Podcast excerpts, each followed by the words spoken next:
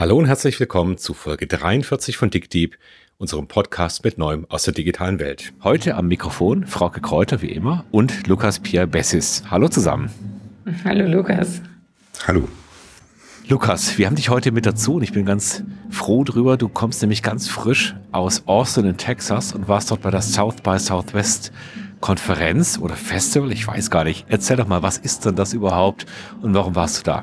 Ich bin da zum, tatsächlich auch zum ersten Mal dabei gewesen und war sofort äh, Feuer und Flamme und auch sehr begeistert. Ähm, das South by Southwest Festival gibt's wohl schon viele, viele Jahre. Als äh, klassisches Musik- und Filmfestival ist das gestartet vor vielen Jahren. Und ähm, vor ungefähr zehn Jahren kam Interactive dazu, äh, zum Aufkommen des Internets dass da eben ja die Computerindustrie eben sich auch vorgestellt hat. Und da entstand dann irgendwie eine ganz wilde Mischung auf einmal, ähm, die aber auch sehr stark davon lebt, dass die Stadt Austin auch The Weird City genannt wird. Also innerhalb Texas ähm, noch, noch eine Sonderrolle einnimmt, eher so ähm, ein bisschen mehr an Hippie und, und San Francisco erinnert. Und ähm, diese Mischung aus Kulturfestival, Musikfilm und Interactive hat dann irgendwie einen Hype ausgelöst, ähm, dass auf einmal jetzt philosophische Fragen dort geklärt werden über den Umgang mit Technologie.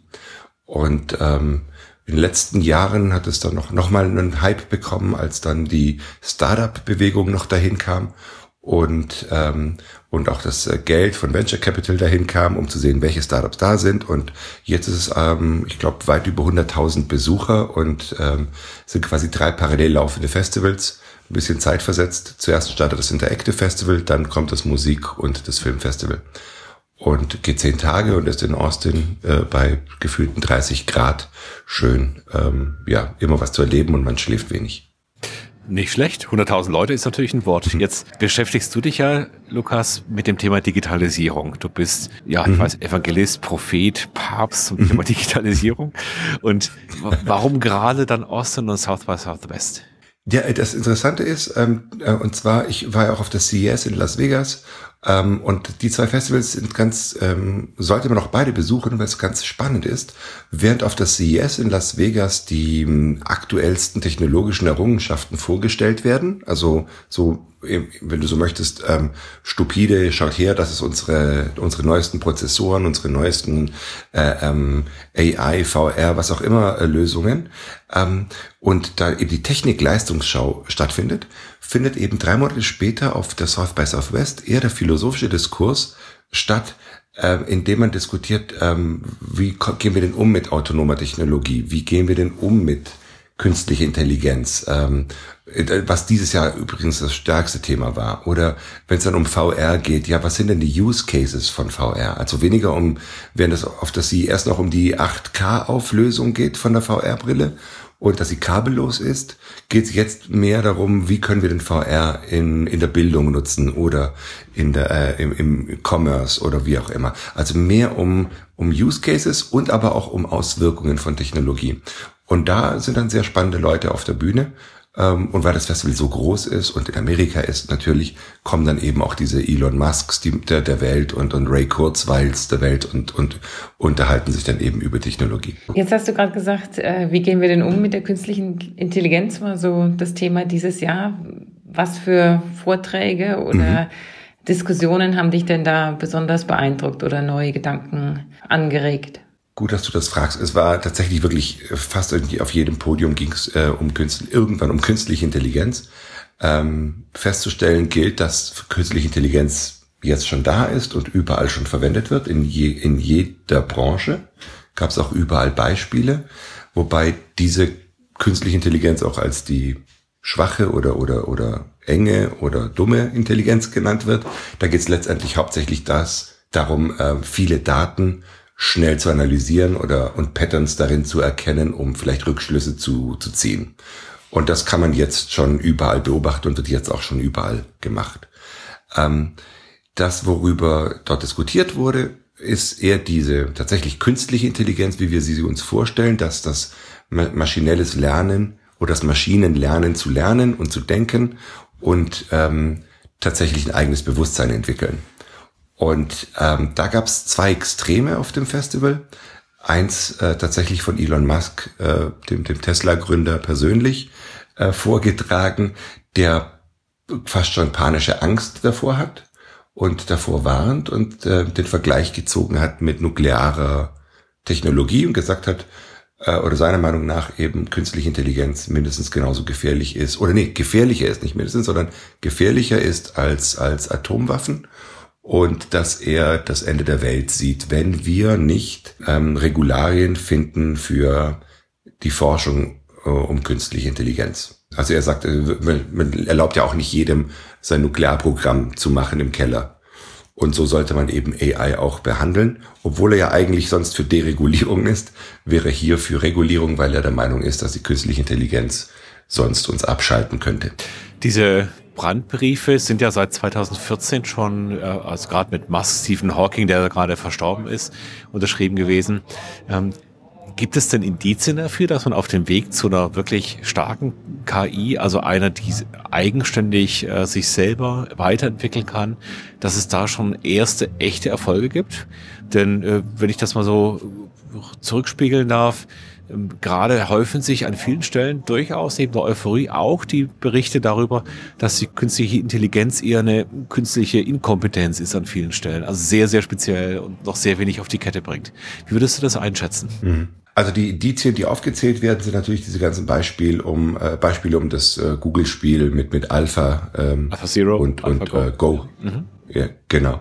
Ähm, wo es da, wo dann diese Software angefangen hat, äh, das Spiel zu lernen und und jetzt kann sie jedes Spiel lernen und ähm, jetzt hat die letzte Intelligenz die Intelligenz davor 100 zu 0 geschlagen und ist jetzt in der Lage eben solche ja, Sachen, die man eben vor, die man errechnen kann, eben äh, ähm, ja, die beherrscht sie jetzt. Ähm, aufgrund dieser Indizien und Sachen, die so gesehen wer von den Wissenschaftlern gesehen werden, ähm, die der, sage ich jetzt mal, der Musk kennt, ähm, kommt diese diese Angst von ihm. Ich fand den Gegenpol sehr interessant vom vom Ray Kurzweil, der als der Optimist in dieser ganzen AI-Diskussion gilt, der natürlich sagte, ähm, eine, eine Intelligenz kann man lernen und, und man kann diese AI lernen, dass sie menschliche Züge bekommt. Er glaubt, dass es in den 2030er Jahren soweit ist, dass die dann immer menschlicher wird. Ähm, und sein Fazit war, dass wir, äh, dass es ähnlich wie wir Kinder erziehen, ähm, dass das, was man quasi reinschreit, auch, auch äh, rauskommt. Also dass man dann eine Verantwortung hat, quasi im Anlernen der Intelligenz, ihr das Richtige beizubringen. Ray Kurzweil ist ja eine ganz schildernde Figur. Der hat ja diese, diesen Begriff der Singularity vor allem geprägt. Ist auch einer der Begründer der ja. Singularity University. Und äh, genau. sein, sein, eines seiner Bücher heißt Menschheit 2.0, in dem er eben genau dann diese Auflösung der, der Menschheitsgeschichte im Prinzip vorhersagt. Und die Singularität wäre dann, dass, und das kann man ja tatsächlich anhand der Rechnerkapazitäten eigentlich ganz gut abschätzen, dass wir dem Zeitpunkt nahe kommen, wo einfach die Rechenkapazität und Komplexität der, der rechnenden Gehirne, die der der Menschen bei weitem beschreiten mhm. wird. Also der ist ja sehr genau, positiv. 2045. 45. Er ist sehr optimistisch und, und sagt 2045. Übrigens bin ich jetzt auch mittlerweile optimistisch. Ich habe das einfache Gedankenspiel angestellt. Ähm, wir Menschen mit unserer begrenzten Kapazität ähm, sind offensichtlich immer nur zum Bösen äh, äh geeignet oder tendieren dann immer zu unserer Expansion und dass wir Kriege führen. Ähm, wenn denn diese Computer so unglaublich intelligent und immer schneller und intelligenter werden, ähm, wir wissen ja seit John Lennon, dass äh, Love äh, the answer ist. Also könnte man ja auch erwarten, dass dann die Superintelligenz eben nicht, wie wir es uns vorstellen, böse wird und die Weltherrschaft will, sondern als eben gut ist und, und deshalb uns alle umarmt und den, die, die Liebe äh, äh propagiert. Ach, Lukas, ein gut Mensch, wie schön heute Abend. Ja. Ähm, ja. was hast du denn sonst für? Weiß das Gegenteil. was hast du denn sonst für spannende Startups zum Beispiel kennengelernt oder Dinge, wo du sagst, da hat irgendjemand jetzt tatsächlich eine Disruption geschafft? Also noch eine Plattform, noch ein soziales Medium ist ja langweilig so langsam, aber gab es irgendwas, was dich begeistert hat? Also was mich begeistert hat, war tatsächlich die Roboter, obwohl es ja auf der CES auch schon ganz viele gab.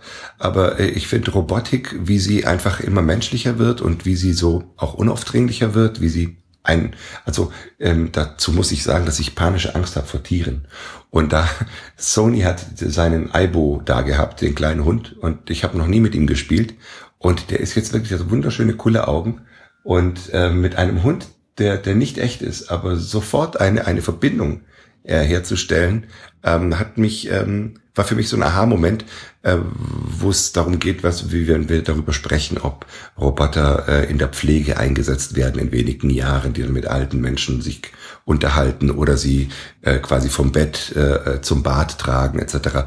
Ähm, und man sagt, wird wird es da eine Ablehnung geben oder nicht? Also ähm, seit diesem kleinen Hundebeispiel äh, oder dieser Erfahrung, dieser Naherfahrung mit dem Roboterhund, ähm, bin ich doch sehr optimistisch und war, hatte ich auch so mein Aha-Erlebnis, dass die Roboter doch sehr menschlich werden oder sehr, ähm, dass man eine Nähe zu ihnen aufbauen kann. Das ist das Obwohl man weiß, dass es Maschinen sind. Ja. Also wir haben jetzt ja einen breiten Einsatz von autonomen Fahrzeugen direkt vor uns. Die ersten Busse als Pilotversuche sollen da demnächst fahren. Und wir bearbeiten ja. gerade auch Projekte, wo es darum geht, wie schaffen wir es, dass die Menschen diesen Gefährten auch tatsächlich vertrauen. Also wie machen wir die vertrauenswürdig? Und äh, wie, wie ist da deine Einschätzung? Also du sagst es ist so ganz positiv, da man vermenschlicht vielleicht mhm. und, und glaubt. Also glaubst du, dass diese Interaktion gelingen kann und wann gelingt sie? Ganz sicher wird sie gelingen, ähm, aufgrund dieser Erkenntnisse äh, einerseits und ähm, andererseits auch natürlich aufgrund dessen, dass wir ähm, die Relevanz äh, äh, oder wie sagen wir den Mehrwert erkennen werden, dass man, ich glaube, Sie haben ausgerechnet, man wird äh, pro Jahr 157 Stunden ähm, ähm, weniger Stau haben in den USA, also im Schnitt wird ein, autonom fahrendes Fahrzeug 157 Stunden weniger im Stau stehen. Das heißt, man kommt schneller irgendwo an. Das ist fast eine ganze Woche, 157 Stunden, ähm, die man dann eben äh, ja zu, zur freien Verfügung hat. Und solche Mehrwerte, glaube ich, werden einem sehr schnell einleuchten. Plus die Energieersparnis, die man haben wird, die auch äh, gigantisch ist. Plus natürlich die Unfälle, die man weniger haben wird, aufgrund der, dass das Computer mit Computern keine Unfälle bauen. Nicht so viele wie Menschen. Und ich glaube, diese Mehrwerte werden sehr schnell dazu führen, dass wir zu einer Akzeptanz kommen von, von autonomen Fahren. Und äh, die Vorhersage ist 2022, also in vier Jahren. Was ich immer wieder geil finde, weil wir uns das immer so in Science Fiction vorstellen. Aber vier Jahren ist, wenn du heute ein Auto neu liest, quasi wird das dein nächstes fast schon ein autonom fahrendes sein. Jetzt hast du gerade zwei Argumente angebracht, die sehr rational sind. Also weniger im Stau stehen und weniger Unfälle bauen. Und ich frage mich manchmal, ob das wirklich funktioniert. Du hast nämlich bei dem Hund, der zu dem du eine Verbindung ausgestellt hast, zunächst die großen Kulleraugen erwähnt. Was wäre denn da beim Auto das Äquivalent, was sozusagen ähnliche emotionale Reaktionen herausführen kann, dass man das Gefühl hat, der Vater oder die Mutter fährt ein und äh, nicht die Maschine? Ach so, meinst du das? Ähm, ich würde sagen, ähm, die, Kaufentscheidung vom, vom Auto ist ja erstmal, also meiner Wahrnehmung nach immer eine Designfrage. Ähm, äh, die, die emotionale Geschichte ist, also da in dem Fall würde sich wahrscheinlich wenden, würde ich jetzt mal vermuten, wenn ich so diese Mehrwerte habe, wie, also für mich ist emotional zum Beispiel Schlaf, obwohl es ein rationales Argument ist, ist aber Schlaf oder Entspannung etwas ganz Tolles. Das heißt, wenn ich erfahre, dass ich im Auto quasi meinem, meiner Lust des Schlafens nachgehen kann, also mich auszuruhen, oder eben meiner, meiner Lust, äh, ähm, sich äh, was zu lesen oder oder was anzugucken, äh, auf Netflix zu sein. Solche Geschichten ähm, sind dann eher die die äh, emotionalen Trigger, die dann für mich äh, dazu zu, zu der Akzeptanz auch führen würden. Dass ich sage, Mensch, mein Leben, dieses langweilige im Stau stehen, ähm, wird jetzt einfach äh, viel angenehmer, weil ich kann meine Lieblingsserie gucken oder ich kann schlafen auf dem Weg nach zum Termin nach Berlin brauche ich nicht mehr fliegen. Ich fahre einfach sechs Stunden lang, liege ich in meinem Auto bequem und fahre zu meinem Termin in meinem eigenen Auto. Das ist ja eine spannende Herausforderung für die Automobilindustrie. Also bislang war die ja getrieben aus so einem Technologie-Push. Das heißt, wir definieren, was an Technik cool ist und innovativ ist. Und ja. dann erzählen wir ja. dem Kunden über unsere Marketingabteilung, das ist toll, das Auto kann jetzt noch schneller fahren und so weiter. Das, was du erzählst, heißt ja aber, dass wir dann dort ganz neue Fähigkeiten brauchen, zu verstehen, was den Menschen gerne in so einem Fahrzeug tun, was die Bedürfnisse sind. Ist denn die Autoindustrie dort auch vertreten gewesen? In Austin? Die Auto, ja, ja, alle. Also die Autoindustrie war komplett vertreten und sogar hier aus Stuttgart Mercedes-Benz äh, ist sogar der Hauptsponsor seit diesem Jahr auf der South by Southwest. Das heißt, es gibt nur drei große Partner und einer davon ist eben Mercedes-Benz äh, als Automobilist, die sich dort auch ganz klar mit den Autos zurückhalten, sondern auch ganz stark auf das Thema äh, Mobility äh, as a Service gehen und dort auch ihre ganzen Lösungen vorgestellt haben aus die, die sie quasi rund um, um den Menschen bauen mit äh, den ganzen äh, was, Limousinen-Services, Car2Go, ähm, ähm, ähm, Movil und, und was es da alles für an Möglichkeiten gibt. Und da wollen sie auch, auch stärker eben als Mobilitätsmarke wahrgenommen werden und nicht als Automobilmarke. Und, ähm, und sind auch deshalb auf dem Festival, um da auch diesen Austausch zu haben. Und ähm, auf der CES gab es ja, also ich, da warst du glaube ich auch, da gab da gab's zig, äh, also da war nicht zig, sondern da war wirklich jeder Automobilist vertreten, der auch jeder sein, seine autonome Lösung vorgestellt hat und nicht nur die Automobilisten, sondern auch die ganzen Zulieferer, die auch alle jeweils ein, ein autonomes äh, Gefährt oder eine, eine Lösung präsentiert haben.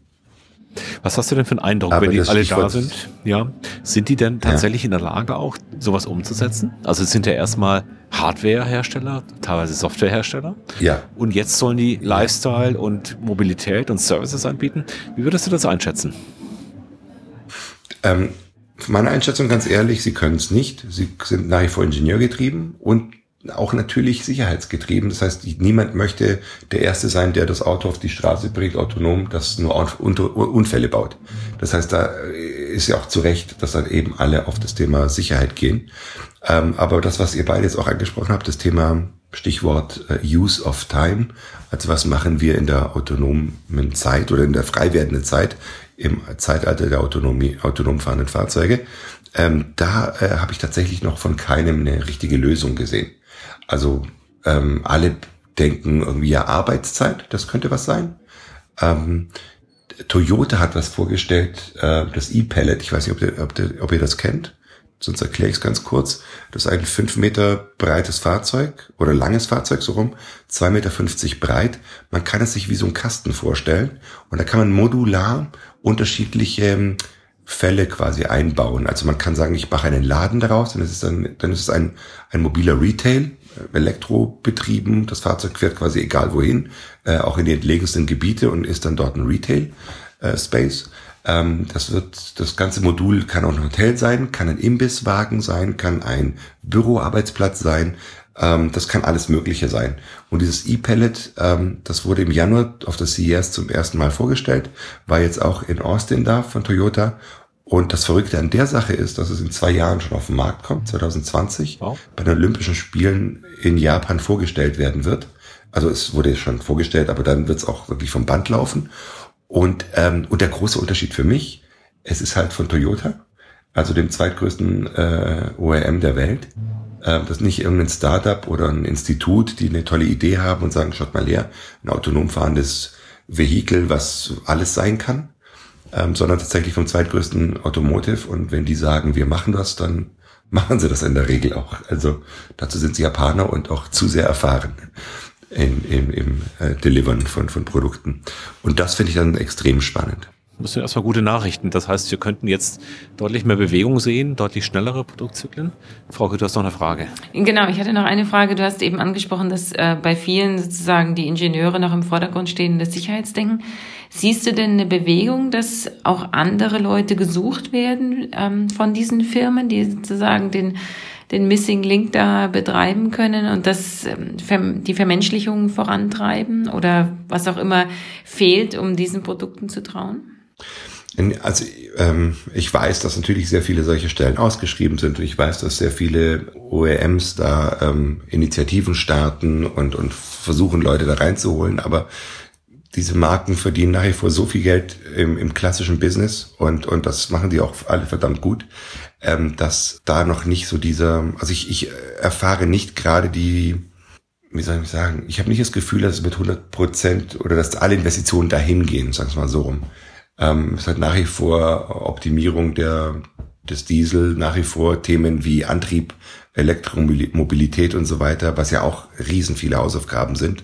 Ähm, dass da jetzt noch nicht so dieses, äh, dieser extreme Push da ist. Also ich hätte zum Beispiel erwartet, dass man jetzt schon eine Lösung auf der CES oder spätestens jetzt hier auf der South by Southwest präsentiert. Keine Ahnung, ähm, sowas wie alle reden vom Arbeiten im autonomen Zeitalter im Pkw, ähm, dass irgendeiner jetzt die Mega-Lösung vorstellt für ähm, sichere äh, äh Videokonferenz im Pkw, was ja ein ziemlicher naheliegender Use Case wäre, wenn wir wissen, dass 80 Prozent aller Autofahrten von der Arbeit, äh, von, von zu Hause zur Arbeit sind und zurück, dann macht es ja Sinn, dass diese Zeit, äh, um die Produktivität zu, äh, zu haben, auch eine Videoübertragung irgendwie sicher hinbekommt. Also wo man 5G nutzt und, und in einem sicheren in einer sicheren Umgebung eine Videokonferenz machen kann, zum Beispiel. Und sowas zum Beispiel wäre ein einfaches, naheliegendes Beispiel, aber gibt es noch mhm. nicht. Jetzt war die IAA bislang die Leitmesse in der Automobilindustrie. Dann war es die CES mit dem Thema Consumer Elektronik. Jetzt ist es South by Southwest. Und seit letztem Jahr ist die South by Southwest auch wieder zurückgekommen, sogar auf die IAA. Und diese beiden Welten sind aufeinander geprallt. Sogar im gleichen Gebäude. Also diese sehr, sehr bunte, agile, junge, dynamische Welt der Mobilitätsservices. Und unten drunter standen noch die alten M-Klassen, also die ganz brandneuen, die aber irgendwie auch antiquiert schon aussahen. 2022, wenn wir mal vier Jahre nach vorne schauen, was ist denn deine persönliche Sicht auf deine Mobilität? Ihr seid eine Familie, werdet ihr ein Auto haben? Wie werdet ihr euch fortbewegen? Werdet ihr noch selber fahren? Was schätzt du? Vier Jahre? Wie sieht's aus? Oh, ich bin, ähm, ich bin da wahrscheinlich echt noch oldschool. Ich fahre furchtbar gerne Auto. Aber äh, ich denke mal, es gibt diesen Hybridansatz oder es wird eine Hybridlösung sein, dass ich mein, mein Lenkrad abschalten kann und es verschwindet im Armaturenbrett und ich lasse mich ähm, 80 Prozent meiner Fahrten äh, quasi, quasi autonom von A nach B bringen. Und 20 Prozent meiner Fahrten, die, die Freizeitfahrten, die Besorgungsfahrten, wo ich dann der Meinung bin, jetzt will ich auch meinen V8 hören, dann äh, schalte ich da ein und, und äh, lenke selber. Aber wahrscheinlich wird das dann nicht mehr so einfach sein in der freien Umgebung, weil ich dann wahrscheinlich eher als Stör Störfaktor für die, für die AI äh, im, im Straßenverkehr sein werde, weil alles schön optimiert läuft und sobald jemand quasi nicht autonom fährt, ähm, muss wahrscheinlich so eine Schutzweste anziehen, System ins Banken. Genau. ja, muss man so ein Blaulicht haben. Ja. Oder es kommt eine neue Farbe, so Purpur ist dann immer, das sind die, die noch selber fahren, damit die, die autonomen Fahrzeuge Bescheid wissen. Ähm, aber ja, nee, also ich denke, ich werde auf jeden Fall autonom äh, genießen. Also die Vorteile, ähm, die Fakten, die ich vorhin schon genannt habe, ähm, denke ich, werden, werden überwiegen. Und, ähm, und die Ruhe und Freizeit, äh, der Freizeitgewinn durch das autonome Fahren. Es ist wie, wie Menschen, die dir heute sagen, dass sie S-Bahn fahren gerne, weil sie da ein Buch lesen können. Und es wird halt eine viel intimere, viel saubere äh, ähm, S-Bahn sein, in der ich auch laut Musik hören kann. Und ich glaube, dieser Mehrwert wird dann schon überwiegen. Wir sprechen Wunderbar. uns in vier Jahren wieder. In vier Jahren? In vier, in vier. Termin eintragen. Herzlichen Dank für diesen wunderbaren Einblick oder Ausblick in eine Welt der zukünftigen Mobilität. Danke, dass du für uns zur Verfügung gestanden hast. Bis zum nächsten Mal. Ja, vielen Dank. Sehr gerne. Danke. Tschüss. Ciao.